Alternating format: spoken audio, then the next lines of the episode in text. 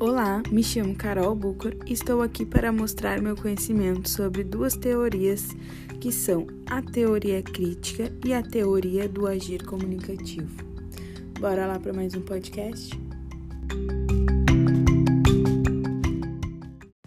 Começamos então com a teoria crítica, que surgiu em meados do século XX com grande influência da escola de Frankfurt e teve como sua primeira geração grandes pensadores como Theodor Adorno, Max Horkheimer e Herbert Marcuse. Além disso, a escola de Frankfurt segue uma das maiores famosas tradições do marxismo.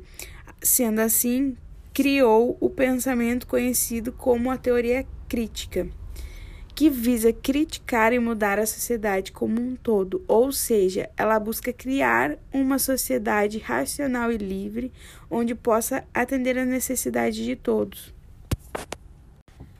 Já a teoria do agir comunicativo, ela foi desenvolvida por Jürgen Habermas, um filósofo sociólogo alemão da segunda geração da escola de Frankfurt.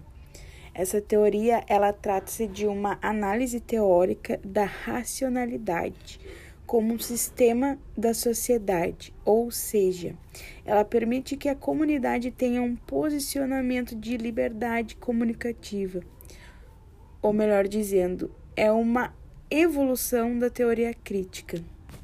Então podemos perceber que ambas as teorias têm como grande influência a escola de Frankfurt, que onde foi ambas desenvolvidas por grandes pensadores, e a liberdade de um posicionamento comunicativo.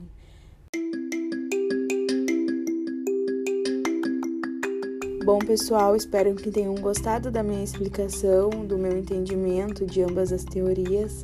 Até mais!